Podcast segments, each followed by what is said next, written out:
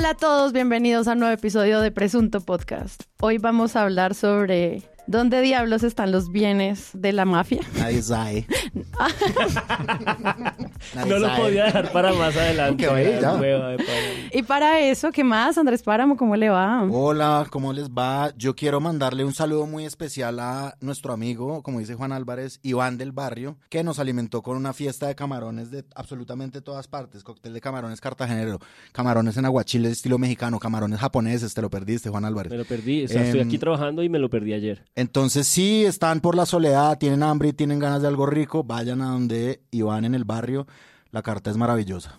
Y Además, si ya pronto va a abrir su local de camarones, entonces, como siempre, nosotros testeando y garantizando que sí estaban buenos. Estén atentos. Esta es mi noticia no noticia en la sección de finanzas de la revista Semana. Dice el titular. Impresionante. Juan Diego Elvira con el dólar por las nubes se le midió a cotizar una hamburguesa en Miami y se llevó esta tremenda sorpresa con lo que le costaría. Yo quiero recalcar ahí el impresionante. Y coge dos billetes, un dólar y un billete de cinco mil y dice igual. Pero es mi inmersión. Y no es exageración. Estoy viendo en este momento una hamburguesa Big Mac con gaseosas y papas agrandadas. 25.950 pesos aquí en Bogotá.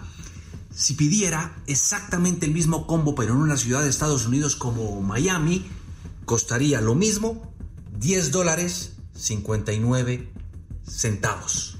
Es decir, el mismo combo costaría el doble. ¿Qué más, Juan Álvarez? No lo veía hace como seis episodios. Mil años. ¿Está bien? Me iba a perder este tercero, pero un golpe de suerte me tiene aquí. Juan Álvarez, tienes una noticia para nosotros. Pues quiero manifestar mi solidaridad con la periodista Catalina Oquendo del País América, porque a raíz de la nota que escribió sobre el alcalde de Medellín, parece que le están cayendo así como horrible todas las bodegas que supuestamente existen y no existen. Voy a dejar la nota, esa nota que ella escribió en las notas del episodio porque la foto es increíble. Sí, la foto está un poco jodida. Y para completar este maravilloso panel, tenemos un súper invitado que, si usted escucha Juicioso, Presunto Podcast, se va a dar cuenta que hemos reseñado constantemente sus noticias para bien, con análisis Por ahora. positivos, diciendo por qué no lo hacen como él. ¿Por Nadie qué? sabe, nadie sabe. No, marica, ¿Por no, qué? no vamos a acabar ¿Por qué nunca me este dieron hijo de eso? puta episodio. ¿Por qué, me, por qué me dieron ese título? ¿Cuándo lo descubriste? Señoras y señores, con ustedes Alfredo Molano Jimeno, más conocido por nadie como el padre del periodismo lacrimógeno, Tal cual. pero Así me conocen. conocido por todos por ser columnista del Espectador, periodista de Revista Cambio y además director del programa La Libreta en Canal Capital, o sea, alguien que hace periodismo 24/7. ¿Qué Muchas más? gracias a ustedes por tener este espacio en el que constantemente se divierten y pierden su tiempo con la gente. Muchas gracias por invitarme y a quienes dediquen un ratico para oír esta recocha que arman estas gentes por acá. Molanito. Ya, es el último, ya, ya. Ya, ya, ya. Ya. Páramo Como Hugo, por está- favor, un, un- un saludo a Hugo. Un saludo a Hugo García. Quiero decirle a todo el mundo que Páramo está en modo fangirl. O sea, parece que fuera fan de BTS en este momento con Alfredo Molano Estamos sonrientes. Me iba a hacer, me iba a Estamos hacer, sonrientes los dos, no sé cómo no le ha pedido un autógrafo, no sé. me iba a pedir- me iba a hacer la nueva música de introducción y la pospuso porque Molado Jimeno está aquí de visita. Páramo está tan nervioso que ni saluda a Juan Álvarez. Sí, Así estamos. saludó. No, pues yo no estoy nervioso, que Molano es amigo mío. Porque no lo saludo. Por ti. Oigan, les recuerdo que Presunto Podcast tiene página web www.presuntopodcast.com. En ese lugar, como siempre, encuentran los episodios antes que nadie y además pueden ingresar a nuestra tienda y a nuestros espacios de donación y comunidades. Si a usted le gusta hablar y rajar de medios y hablar de política todos los días, qué mejor lugar que nuestro servidor de Presunto Podcast. Si no sabe cómo entrar, presuntopodcast.com.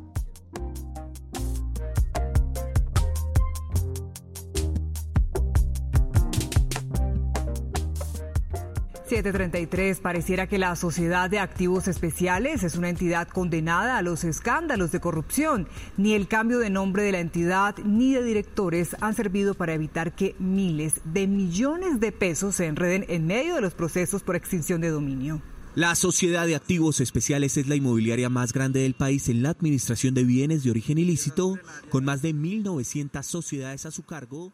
Y con la Cuando estábamos haciendo el panini del el nombramiento de quienes iban a estar de la mano de Gustavo Petro en este gobierno, hablamos de a quienes iban a nombrar en la Sociedad de Activos Especiales y pues fue como la única vez que más o menos se habló de esa entidad. La última vez que yo había escuchado de esto había sido hace años y siempre pasa muy de agache como qué hace la SAE y cómo, cómo se controlan y cómo se regulan y en dónde están los bienes de propiedad pública que se incautan a la mafia. Hasta esta semana que estalló una noticia eh, gracias a que Gustavo Petro una rueda de prensa diciendo pues que esto estaba en la inmunda. Si ese dolo tiene que ver en una especie de cama donde existen 25.7 billones de pesos y hoy de varios de esos billones no tenemos información, pues estamos en el preámbulo y con los indicios terribles de quizás uno de los hechos más dolorosos. Y eso implica una cadena de personas que han estado al frente de esta entidad que yo creo eh, deben ser ya investigados. Está en las manos del señor. ¿Cuál fue la respuesta de los medios a esta denuncia del presidente? Porque eso empezó a ser una agenda y cómo lo vieron ustedes. Yo creo que eso, antes de que se convierta en noticia, mm, los periodistas ya lo veníamos viendo crecer como un tema que se iba a posicionar en la agenda con mucha fuerza.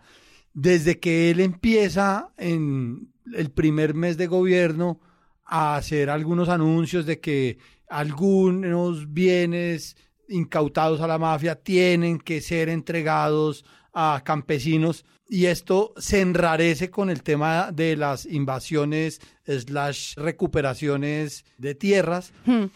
Y, se diluye un poquito, pero ahí quedó sembrado el tema y desde ahí, por lo menos yo, empecé a decir, ahí viene, ahí viene algo. Y hace unas semanas ya se veía asomar las orejas cuando el presidente de la SAE fue a un, al Congreso de la República, a un debate de control político y empezó a expresar este tema de que los listados no iban, digamos, no eran correspondientes o tenían falencias.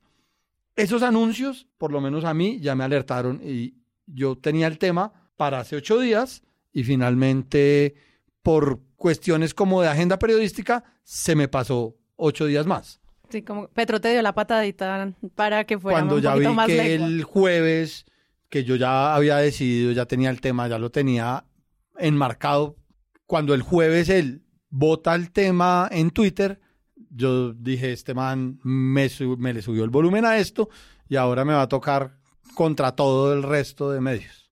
Claro. Alfredo, una pregunta, ahí hilando las cosas. Este nuevo director de la SAE, Daniel Rojas, ¿quién es? ¿Qué sabemos de él? Primero, él es un joven economista, bastante joven, y a mí me llamó mucho la atención de él que él fue jefe programático de la campaña, siendo tan joven y siendo tan desconocido, pero jefe programático, y luego fue el jefe de empalme, y a mí esas dos cosas me llamaron la atención. Del empalme a casi nadie nombraron pero a él fue de los primeros nombramientos que hizo. Lo que, sin conocer mayormente su hoja de vida, me indica que es un hombre del círculo de confianza más grande de Gustavo Petro. Y eso es lo que yo creo que hay que tener en cuenta de su hoja de vida en este caso. Que incluso en un episodio de María Jimena Duzán sobre este tema mencionan eso, como cuál es el problema de que él sea muy cercano, pero de pronto no muy técnico frente a estas bases de datos raritas. Es lo que pide el invitado de María Jimena Duzán, como que haya, se llene de técnicos la SAE, como salvando un poquito el proceso. Pacientes. Él insiste en que hoy el Estado tiene muchos más instrumentos para controlar la corrupción y que lo que está sucediendo es grave, pero no se parece a lo que había antes e insiste en la necesidad de poner personas idóneas, que no tengan que ver con intereses políticos, técnicos, cosa tan difícil, en cualquier gobierno, sea de izquierda o de derecha. Lo, importante, independientemente que sea político o no sea político, es que sea idóneo. O sea, una cuota política tiene que ser idóneo y honesto. Es decir, las personas Igual esa idea del técnico que es, o sea, a mí nunca me la han podido definir. Pues que, que, mafiólogo. ¿A dónde eh, y, que levanten las manos los mafiólogos. Pero sí, parte de la narrativa yo creo que tiene que ver con eso. No, estoy de acuerdo en que esta idea del fetiche del técnico, cuando solo está denunciada así, como es que no hay técnicos, no hay técnicos y eso no se desarrolla y no se explica y no se detalla, sí eh, resulta cuando menos sospechoso. es una categoría un poquito vacía a veces. Como cuando uno la denuncia simplemente y no la, y no la llena de algo. Yo como por hilar un poquito lo que estaba diciendo Alfredo ahorita, el tema de la SAE pues sí se veía venir desde el mismo discurso de posesión de Gustavo Petro. Por ejemplo, como la silla vacía, hay un artículo del 9 de agosto que se llama Anuncio de Petro sobre bienes de la SAE es viable aunque necesita aterrizarlo, que es un poquito esta cuestión que la silla vacía a veces hace de calificar qué tan cierto o qué tan falso es. En este caso es qué tan viable es la política que está prometiendo. Entonces, en ese momento, pues se hablan de 24 mil inmuebles, 1.600 sociedades, 14 billones de pesos, un poquito como lo que Alfredo Molano en su artículo de la Nadie sabe dice en el papel, viendo las cosas meses después, ¿no? O sea, la nota de la silla vacía claramente está mirando el papel y lo que la sociedad tiene en el papel. Y la propuesta de campaña. Exacto, con la propuesta de campaña. Entonces ellos ponen una cosa que a mí me parece muy interesante a la luz de hoy, digamos, que es, bueno, digamos, primero es como la nueva economía productiva que está prometiendo Gustavo Petro desde el principio, o Campo diciendo, o Campo que es el piloto del paseo, como le dicen ahora, que no es claro si los administran o los adjudican, pero una de las viabilidades que ellos mencionan es la de los administradores profesionales de los bienes. Entonces eso tiene como una serie de requisitos, una experiencia certificada que tienen que tener administración de inmuebles, no tener antecedentes judiciales, disciplinarios y fiscales, no estar reportados en centrales de riesgo. Y ellos dicen ahí en la nota, de nuevo, yo insisto, esto es una nota que se hace sobre el discurso y sobre lo que la ley dice y sobre lo que el papel dice, difícil para las organizaciones de base. Y ahora, oh sorpresa, que nos encontramos que no es difícil para un montón de caciques políticos y de narcos y tal, como el escándalo que viene meses después con esta, con esta denuncia que hace Gustavo Petro. Y aquí quisiera entonces introducir el artículo que publicaste. Pero, antes de eso, yo, yo, yo, quiero hacer un, pequeño paréntesis sobre esta concepción del técnico, porque es que yo no estoy tan seguro que Rojas no sea un técnico, porque me parece que es un economista y por lo menos por las pocas veces que hemos conversado, lo que veo es un hombre técnico que ve este tema desde una perspectiva amplia y, que trata de entenderlo atado al impacto económico que puede causar y, creo que, le está tratando de dar un valor técnico. Ah, que no es un tipo que conozca el sector, eso es distinto, pero creo que sí es un técnico. Y, me acabo de acordar también que él tuvo una experiencia en una UTL de no me acuerdo qué senador, pero viene del Congreso y eso, y eso también ayuda a, a entender en qué hábitat se va a mover él. Hay una cosa de esto para terminar de redondear este asunto de lo técnico y es que normalmente está esta oposición entre el político y el técnico y está un poco la idea de que el técnico es este especializado que maneja el tema muy a profundidad en contraste con el político, pero entre más altos son los cargos en el Estado, conocer detalladamente el sector también pasa por poder recubrir la institución de conocimiento político para que justamente los politiqueros no se los coman vivos. Es decir, desconfío mucho de la idea de este técnico con asepsia que no se inmiscuye nada en la política porque muchas veces lo que un técnico de altos cargos de nivel tiene que tener también es un conocimiento y unas habilidades de manejo de ese tejemaneje político justamente para que eso no lo devore. ¿Sí me explico? Es un poco como Alejandro Gaviria, que es un economista que maneja los programas que usted quiera, pero él mantiene un olfato político para saber cómo mover cada una de estas cosas y no dejarse devorar justamente por los politiqueros. Haciéndole fact-checking rápido, estuvo en la UTL de Gustavo Bolívar. Y pues eso también demuestra esa cercanía con Petro. Entonces, el 14 de octubre, revista Cambio Públicas, ahora sí, dilo para Nadie sabe. Nadie sabe. o sea, viste ese, ese, ese titular. No paraba de decirlo todo el tiempo. O sea, solo en mi casa yo estoy diciendo, nadie sabe. Eh, Bañándome, nadie sabe.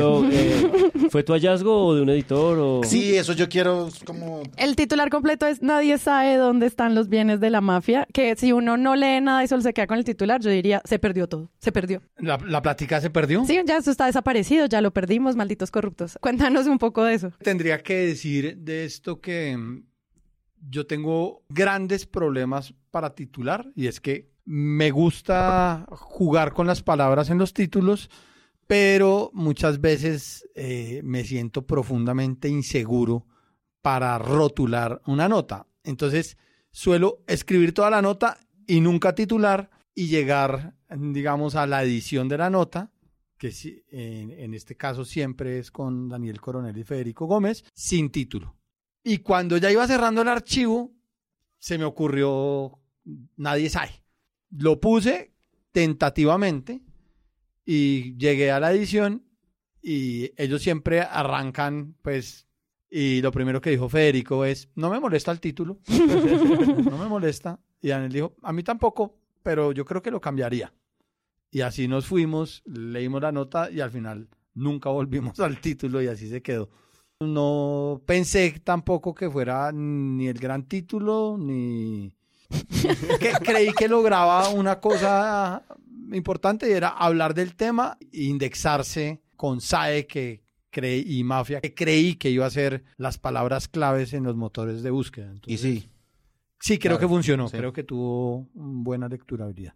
Bueno, en este artículo tú lo que haces es reconstruir como la historia de la sociedad de activos especiales y quiénes son los que podrían estar involucrados en, en dónde están estos bienes. Porque lo que yo sí pensé al comienzo viendo los primeros medios es como una idea sobre la alta corrupción en la que se pierde todo, pero no sé si en este caso como que la conversación va sobre otro lado, va sobre como la alta burocratización, sobre unas bases de datos que no se pueden entender, eso cómo lo plantean ustedes allí.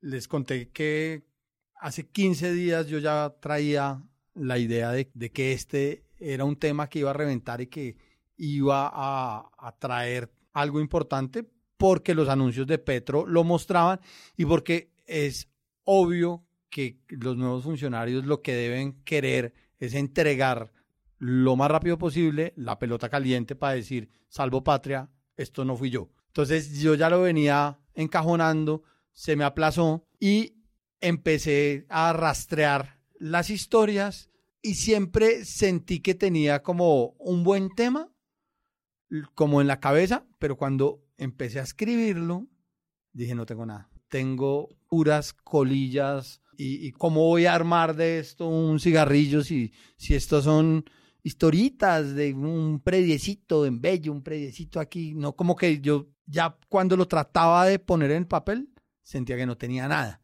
Y cuando le trataba de explicar a Daniel Coronel y a Federico mi tema, me pegaban unas enredadas y todos teníamos la idea de que íbamos a sufrir lo indecible con el tema. Al final, el viernes, viendo la cosa, les traté de explicar y ellos me dijeron, no, eso está muy enredado, trate de escribirlo en cuanto lo termina.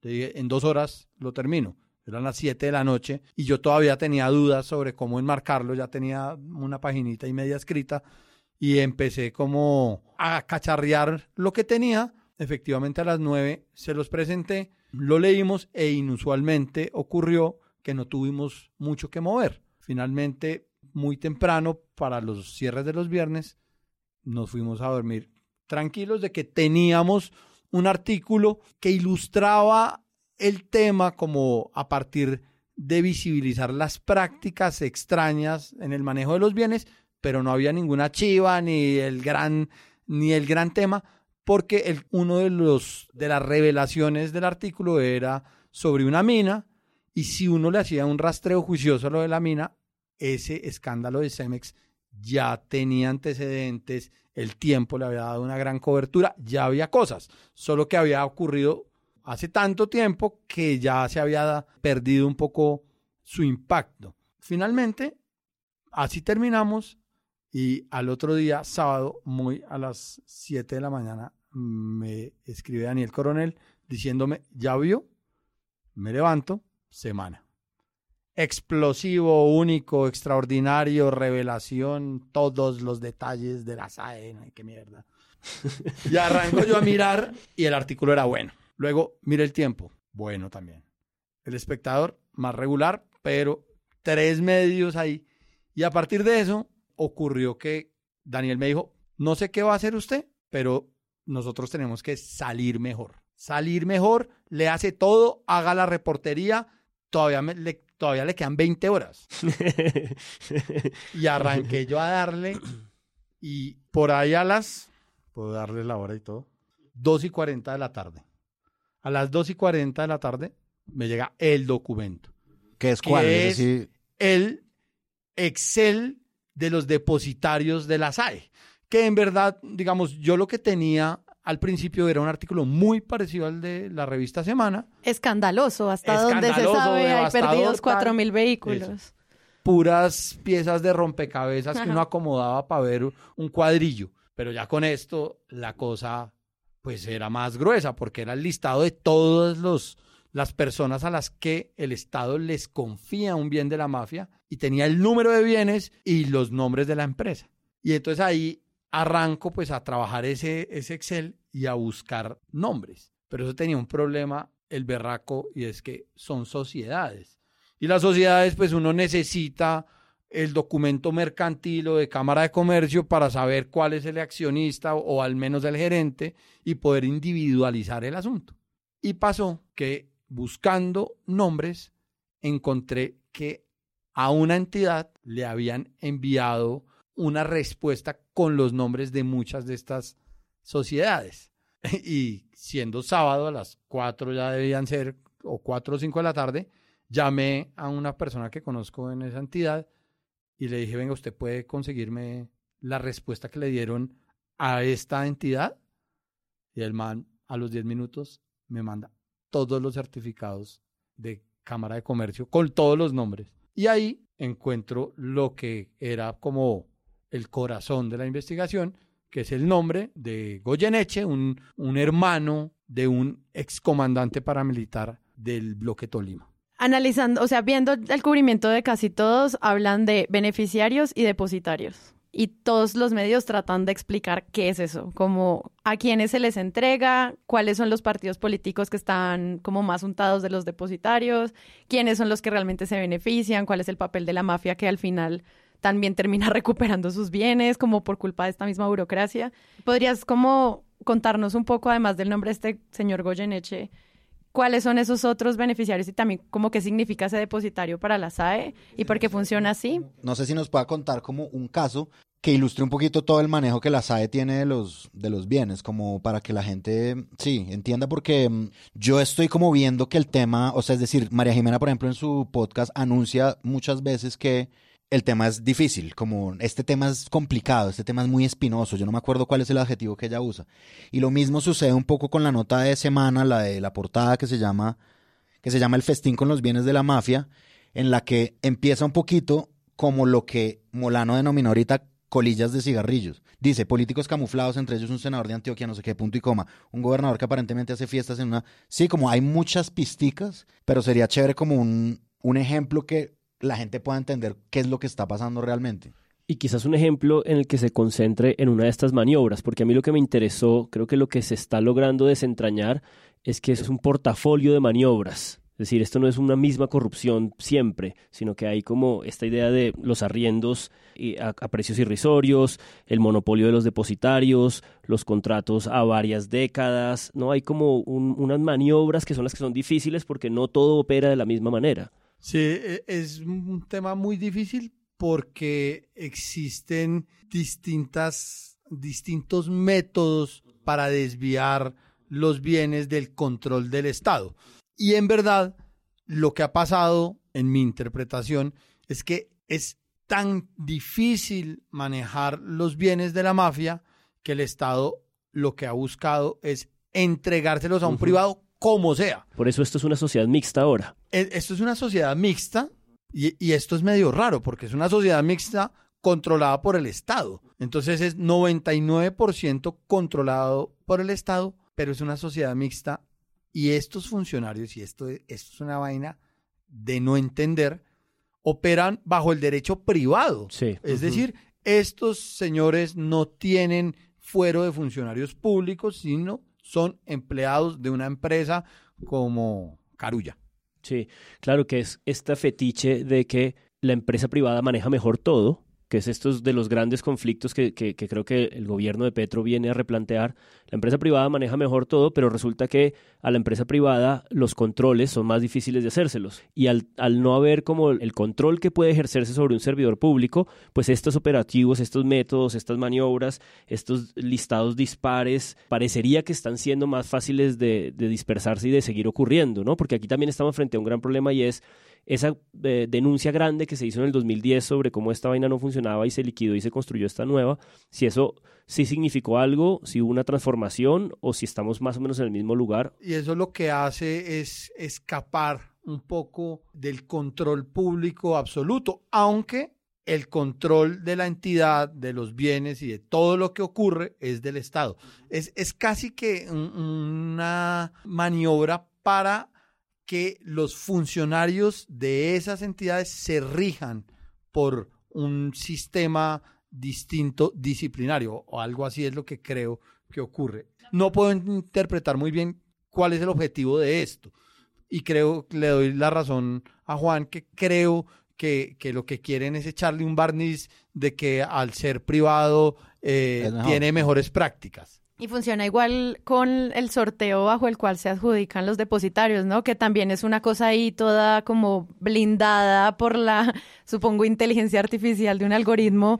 Y, es como con esto garantizamos la transparencia, la entrega de los depositarios, pero también ahí lo que muchos periodistas mencionaron del cubrimiento de esto fue eso es demasiado oscuro para entenderlo de manera transparente. Y, resulta que aparentemente ha sido muy fácil de manipular. Sí, que deliberadamente lo asignan, mejor dicho. Una de las primeras cosas que me dijeron al acercarme al tema es, aquí la bolita está en el software de asignación de... ¿Cómo es que se llama? asignación de beneficiarios. No, es que no son beneficiarios, ellos son depositarios. Depositarios, claro, porque las personas que, se encargan de que el bien no se deprecie, de que el bien se utilice, y produzca eh, dinero. Un poquito los periodistas, para no repetir la misma palabra, utilizamos algún eufemismo y esto ha creado confusión. Claro. O sea, y creo que valdría la pena hacerle una arqueología a cuáles son los mecanismos legales que tiene la SAE para entregar predios. Entonces hay depositarios, hay arriendos, hay ventas. Creo que haría falta como el ABC en plastilina de cómo opera esto para no empezar. O sea, ya es difícil el tema porque además entre un bien extinto y uno en extinción puede haber 20 años de diferencia y demasiados recursos legales y de unos vericuetos jurídicos que hacen casi incomprensible este tema. Y no solo los vericuetos legales, sino que hay lugares que en serio son muy peligrosos. Además de eso, como lotes imposibles y malditos, básicamente. Totalmente. O sea, ya e, eso es sobre el papel. Hmm. Ya entrar a ver dónde están las fincas, cómo llegan a las fincas, quién puede estar en esas fincas. Eso, eso yo creo que es un trabajo, pues, no sé, se le, yo creo que se le echaría todo el gobierno tratando de limpiar eso. Claro, porque además yo vi que había también, o sea, lo que ocurrió con la denuncia general también ayudó a que se volvieran a contar historias sobre funcionarios que trabajaron en eso y que fueron asesinados, que pues por cosas de nuestra actualidad a veces se olvidan esas historias y esta coyuntura como que ayudó a recontar qué había pasado con esa gente. Es de lo mejor que hay en la entrevista de este señor Juan Carlos Restrepo en a fondo, ¿no? Que, que, acaba de una manera muy rara, pero que reconstruye como esa dificultad y esa corrupción que parece que fue radical, que es una corrupción del gobierno de Uribe, que son como todas estas esquirlas de corrupción de ese gobierno que casi nunca se investigaron, ¿no? Yo me acuerdo que en el 2010, 2008, 2009, cuando hay el carrusel de la contratación de Bogotá, estaba esta idea de que hay un carrusel nacional también, y ese carrusel nacional nunca estalló. No sé si esto hace parte de ese momento. No estalla, definitivamente. Yo me inclino a pensar que sobre los bienes de la mafia lo que ha habido es una bruma inexpugnable que yo no creo que sea culpa de Uribe y del gobierno Uribe, la verdad, y no creo que los orígenes estén ahí. Yo creo que desde más atrás.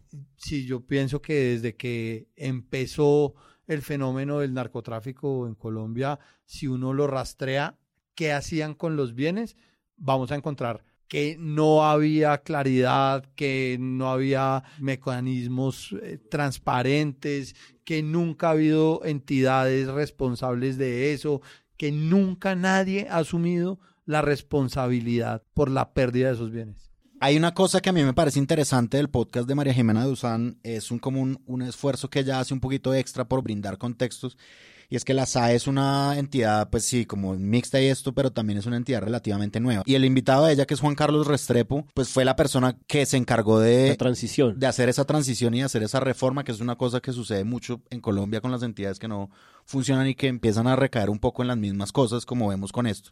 Entonces, María Jimena hace un esfuerzo de verdad doble, eh, doble en el podcast de decir, ojo que esto viene desde 2010.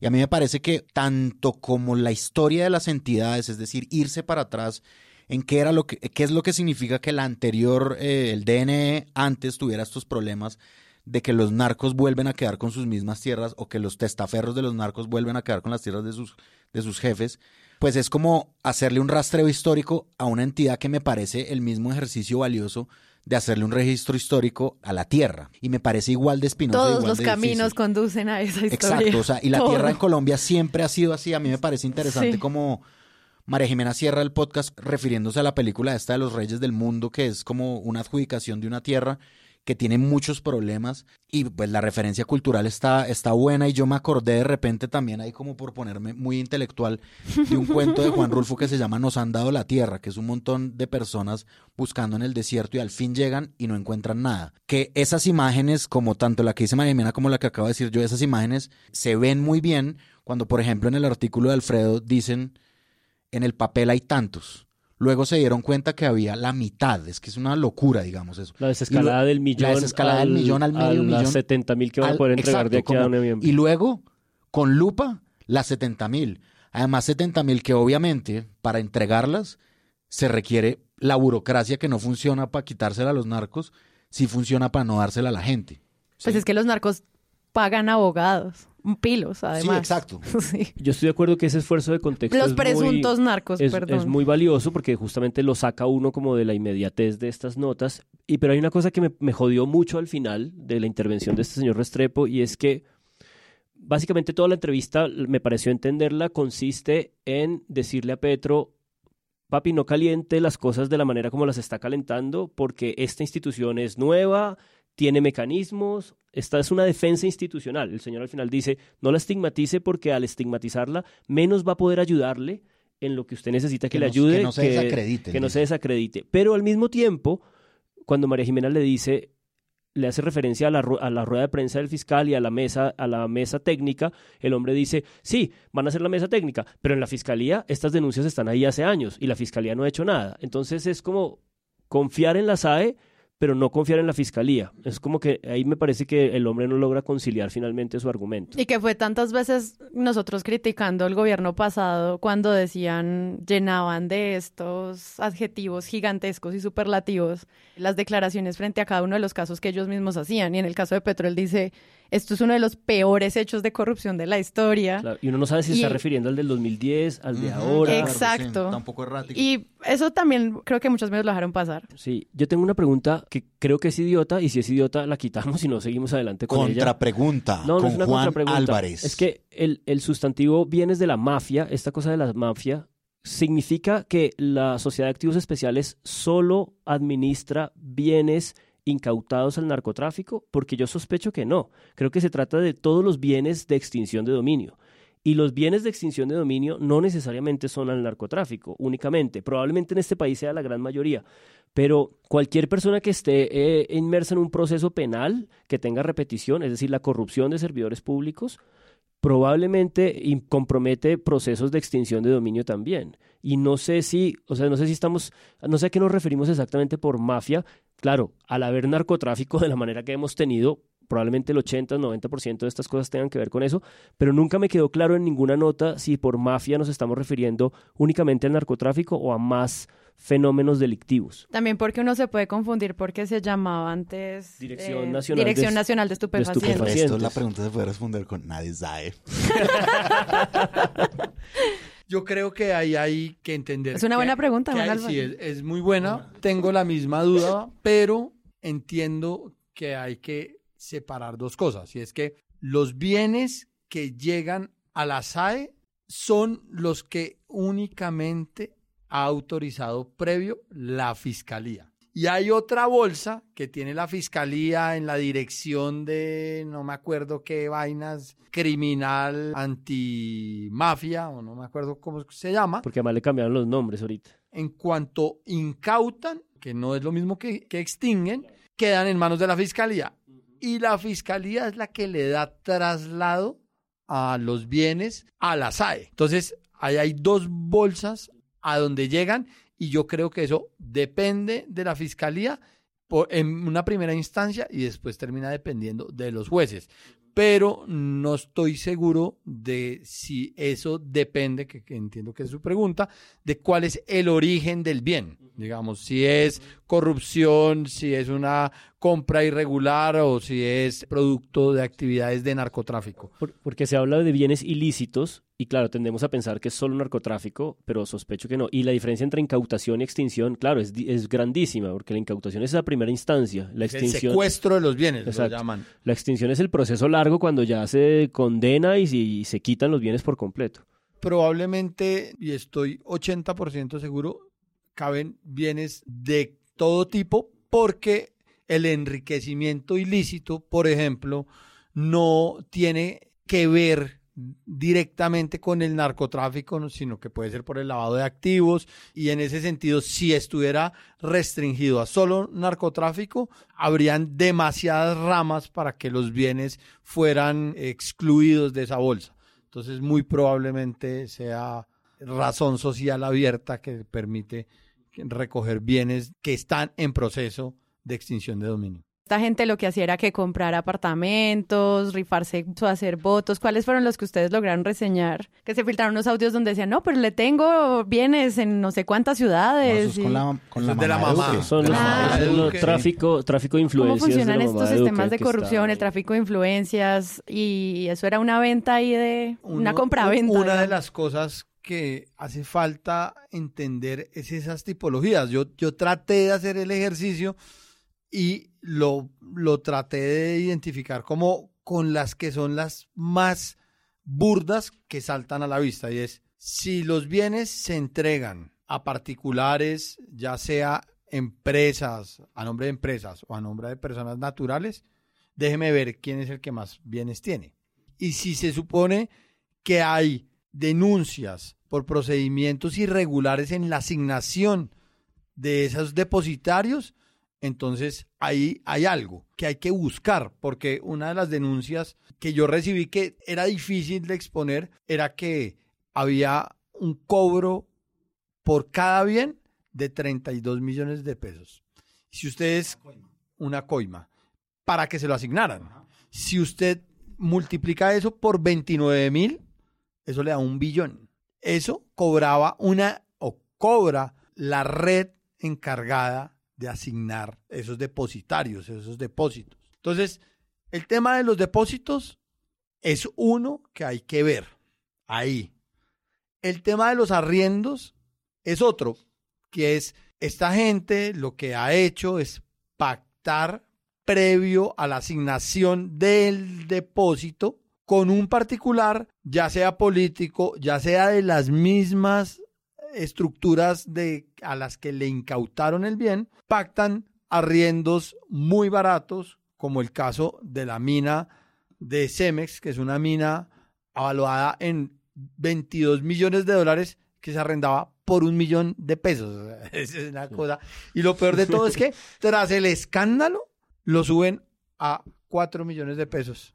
O sea, Cemex, que está metida en esto hasta la nariz, resulta que sigue con una mina que tiene opción de compra y que paga 4 millones de pesos por la mina de piedra caliza más grande de Latinoamérica. Es realmente abominable. Ridículo. Y ahí hay una beta más como hay una beta más como del análisis de este, de estas cuestiones y es el caso que tú estabas diciendo ahorita de Juliana Márquez, la mamá de Iván Duque, que el audio es pues es difícil de escuchar porque en un momento le dice la frase ¿qué ciudades necesitan inmuebles? En Honda hay siete. Sí, como. Sí, esto es una tienda, esto es una inmobiliaria. No, pero, pero peor la frase que dice: tenemos algo así como 1.800 a su disposición. 28 mil. 28 mil a su disposición. Mm, dijo Lorena, quiero que organicemos una reunión con el director de SAE, porque si la señora Juliana necesita otros inmuebles, que nos diga en qué ciudades quiere tenemos 28 mil inmuebles con los que podemos apoyar. Ay, no, Dios mío. Entonces pensemos de pronto... Y trazar esas cuestiones como del poder, digamos, de un poder como el que pudo tener Iván Duque, obviamente como presidente, el máximo poder, pero también de poderes muy tradicionales, es decir, el mapa pues se traza como siempre se traza un mapa de Colombia, es decir, por clanes políticos, con los Toro en el Valle, con los Suárez Mira en Antioquia, con este señor Gómez, etcétera, etcétera, como que uno vuelve un poquito a contar un poco la historia de cómo se distribuye el poder y la tierra, porque es básicamente en este sentido es lo mismo. ¿Cómo vieron ustedes también la columna de Valeria Santos, una empresa criminal que se concentra en el caso del el hotel de Epica House? Porque me parece que es como otra de estas metodologías de que la gente sabe que usa sus inmuebles para, para empresas ilegales y ya tiene la ruta para recuperarlos. O sea, ya sabe perfectamente qué pasa en caso de que se los incauten, porque esto es como una telaraña que ya está conocida por ellos. ¿Cómo vieron ustedes esa columna? No, la columna es muy buena, la columna como que está escrita de una forma muy elocuente y muy clara para la complejidad del tema. Me parece que el abordaje del, del inmueble este, el, ¿cómo se llama? ¿El hotel qué? De Epica House. Pues es, es como, sí, como un, como un trazamiento judicial de lo que sucede y del camino que recorre un inmueble. Y en ese sentido me parece clarificadora. A mí, aparte de eso, la columna me gustó porque ella anuncia, Valeria Santos anuncia, yo le voy a hacer seguimiento a este tema. Y es que a mí me parece que... Sugiere que apenas empieza. Sí, exacto. Y me parece que es la apuesta que se debe hacer con esto, pues porque si se pone dentro de la palestra pública una cosa tan importante, pero tan engorrosa, la labor del es esa, así no sea tan sexy. O sea, a mí no me parece... Es decir, el escándalo en Colombia tiene un montón de atención pero un escándalo en Colombia es reemplazado por otro muy fácilmente.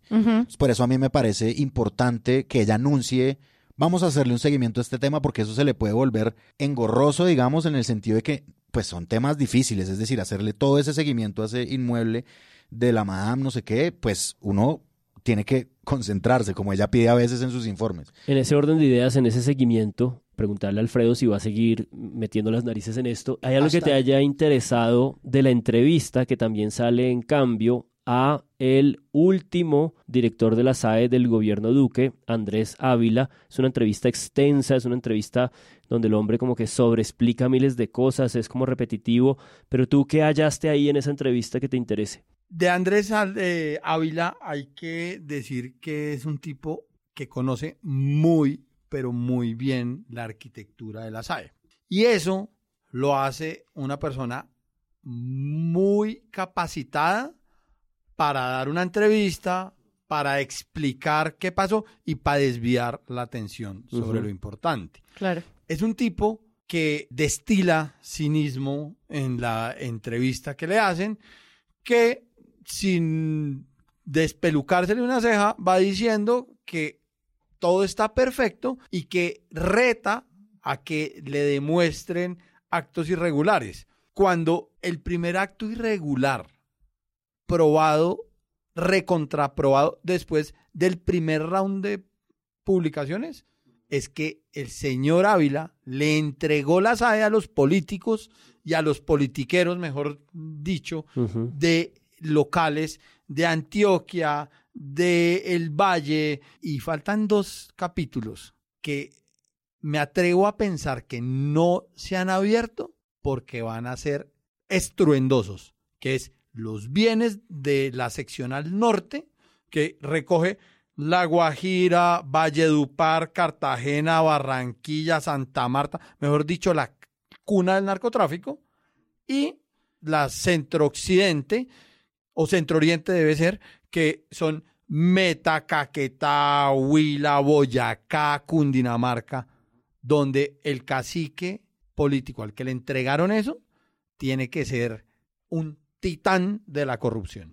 Claro. Eso me hace pensar en un momento de la entrevista a Restrepo con María Jimena Duzán, cuando él le cuenta que él hace el diagnóstico y le dice a Santos, el gobierno está empezando, papi, aquí el problema es que esto está repartido en la clase política y ustedes están empezando una coalición de gobierno y están empezando a movilizar el Congreso en unas direcciones. No estoy seguro de que le convenga lo que tengo para decirle. Y el hombre di cuenta que Santos le dice, no se preocupe, adelante. En cambio, Germán Vargas Lleras se atraviesa eh, porque creo que en ese momento Germán Vargas Lleras tenía que ver algo en el Ministerio del Interior. No, él era el ministro, Ah, era ahí está. Y me hace pensar en este momento, porque si lo que se va a seguir destapando con la SAE es una repartición a los clanes políticos y parte de lo que está intentando la movilización del pacto y del progresismo es una cierta negociación con esos pactos, con esos clanes para poder avanzar en estas agendas. Si esto va a, a distender o atender las fuerzas en, en otras direcciones que apenas podemos entender.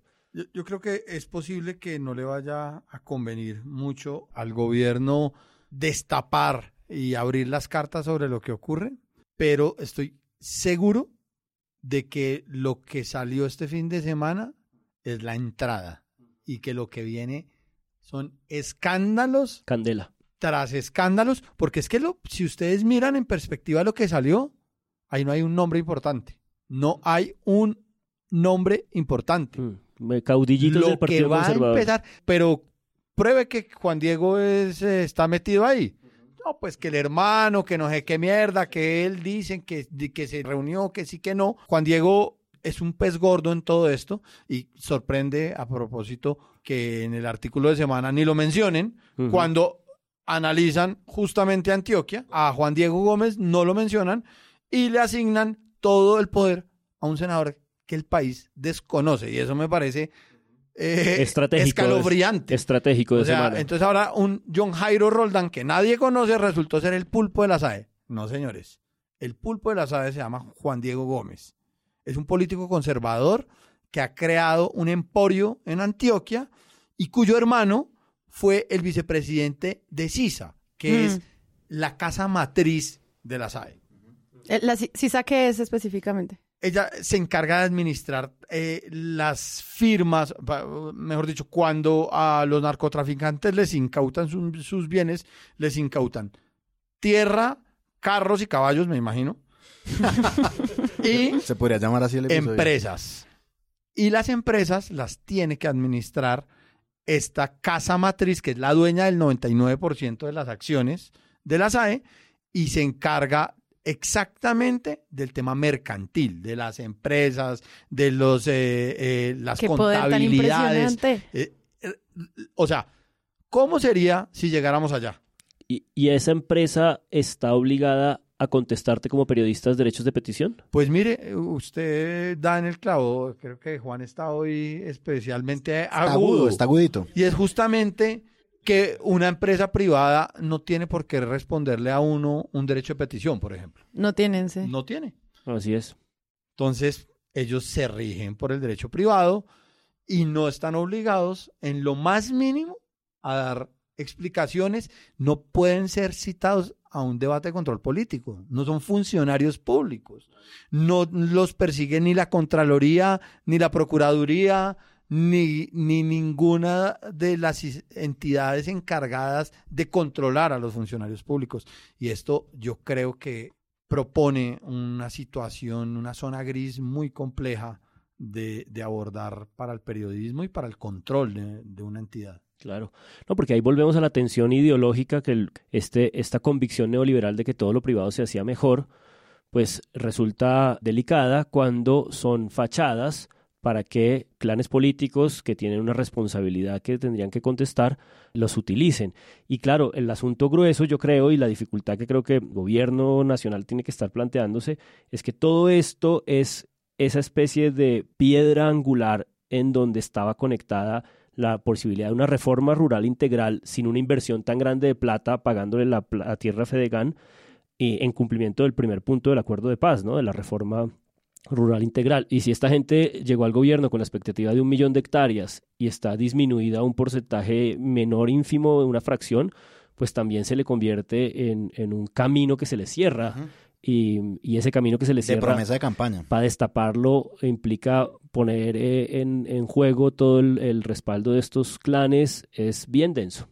El hecho de que esas expectativas se hayan desinflado de esa manera no quiere decir que no puedan cumplir con esa ex- expectativa. De acuerdo. Lo que pasa es que ellos tenían la idea de que el primer gran desembolso Claro. lo iban a sacar de tierras de narcotráfico. Y relativamente rápido. Pero cuando, em- claro, porque eh, eso se puede hacer de una manera relativamente fácil si tienen identificadas las tierras. Si las tierras estaban identificadas, la SAE puede hacer un desembolso fácil. Claro, y llega este man, Daniel, y ve que el inventario está perdido. Y ve que, Exacto. y ve que las listas no coinciden y entonces a quién vamos Entonces a ir a él empieza, él empieza a, a tratar de hacer un ejercicio realista de que puede desembolsar en 100 días, porque no es, no es en, el- no es en, digamos, no, el otro es a año. futuro, No sino es es otro año, es ahora. la primera semana en 20 días.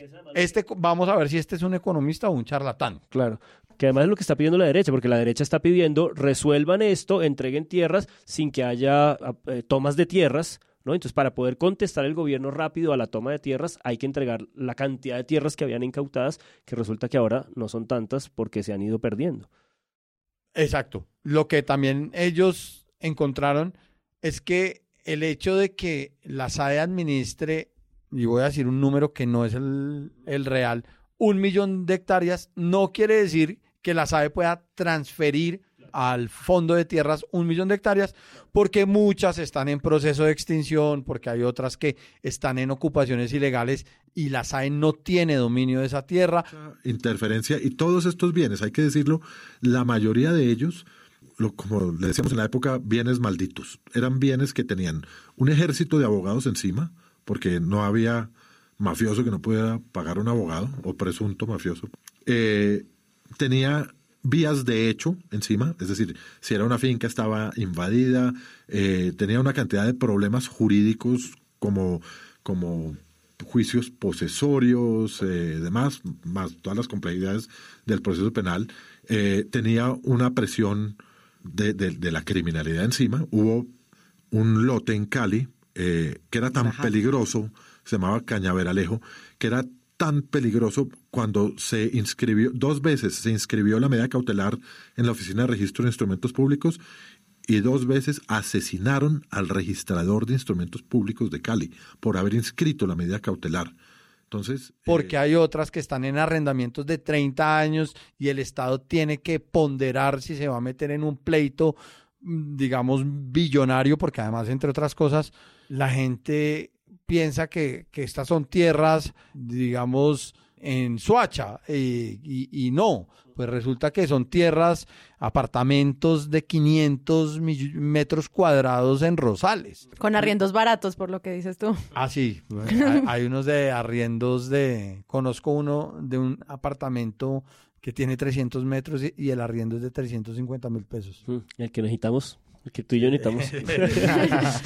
Manda una carta, que ellos lo que tienen son 28 mil bienes y uno vaya a acceder. Acreditarte como Sí. depositario. Ajá, es como Eh, el- tentador el camino del depositario. Sí, la coima del algoritmo, increíble.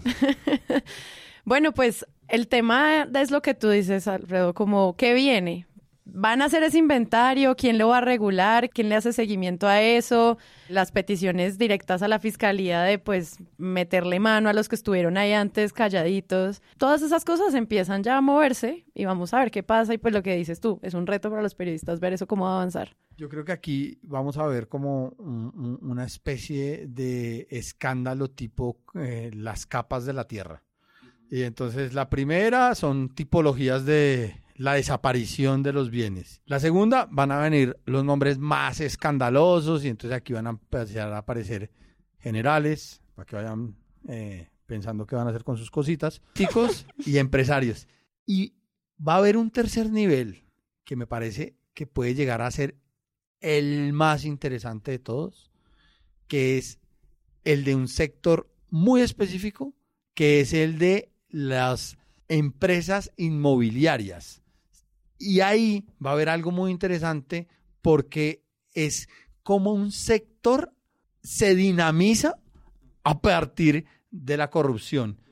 Y además, si uno mira los 10 depositarios principales, están las inmobiliarias más grandes del país y hay algunas extranjeras. Entonces, aquí va a haber un, un- un escándalo de capas y de largo aliento en el que yo creo que nos vamos a entretener los periodistas por lo menos un, un año largo. Bueno, pues muchas gracias por venir, Alfredo Molano.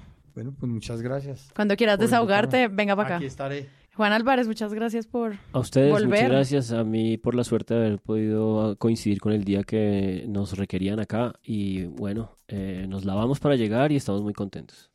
Y Andrés Páramo. Hasta la semana que viene. Y yo soy Sara Trejos. Bye bye. Chao.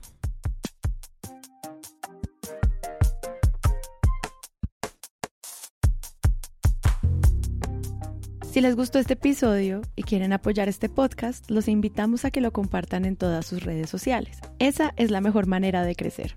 Presunto Podcast es producido por Sara Trejos con el análisis de Santiago Rivas, María Paula Martínez, Juan Álvarez y Andrés Páramo. La postproducción la hacemos Rodrigo Rodríguez del Oro Podcast y yo. Nuestra asistente de producción es Paula Villán de Sillón Studios. Les invitamos que visiten presuntopodcast.com donde pueden ser donantes y parte de la membresía de Presunto. Con su ayuda podremos financiar este proyecto y diseñar mejoras para ser sostenibles y salir cada semana. Al mismo tiempo, en la misma página pueden encontrar el ingreso a nuestra comunidad de Discord, que si no saben qué es, imaginen un super chat donde cada tema tiene su propio canal, desde una selección de memes y titulastres, pero también tenemos buen periodismo, pero también canales de crítica de medios sobre periodismo de género, internacional, ciencia, político, cultural y chequeos. También pueden escucharnos en nuestro canal de YouTube y en todas las plataformas de podcast. En algunas de esas plataformas nos pueden dejar calificaciones y comentarios. Presunto Podcast es producido en Sillón Studios, una red de podcast independiente donde pueden encontrar otros podcasts. Gracias a ustedes por escuchar. La próxima semana esperen un nuevo episodio.